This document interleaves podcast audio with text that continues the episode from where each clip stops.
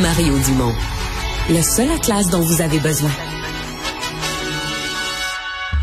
Alexandre, on a une alerte Amber dans les derniers instants. Oui, qui vient de tomber pour le centre du Québec. Laura McPhee, un enfant de un an, a été enlevé à Saint-Louis de Blandford par Jesse Wayne McPhee, 31 ans.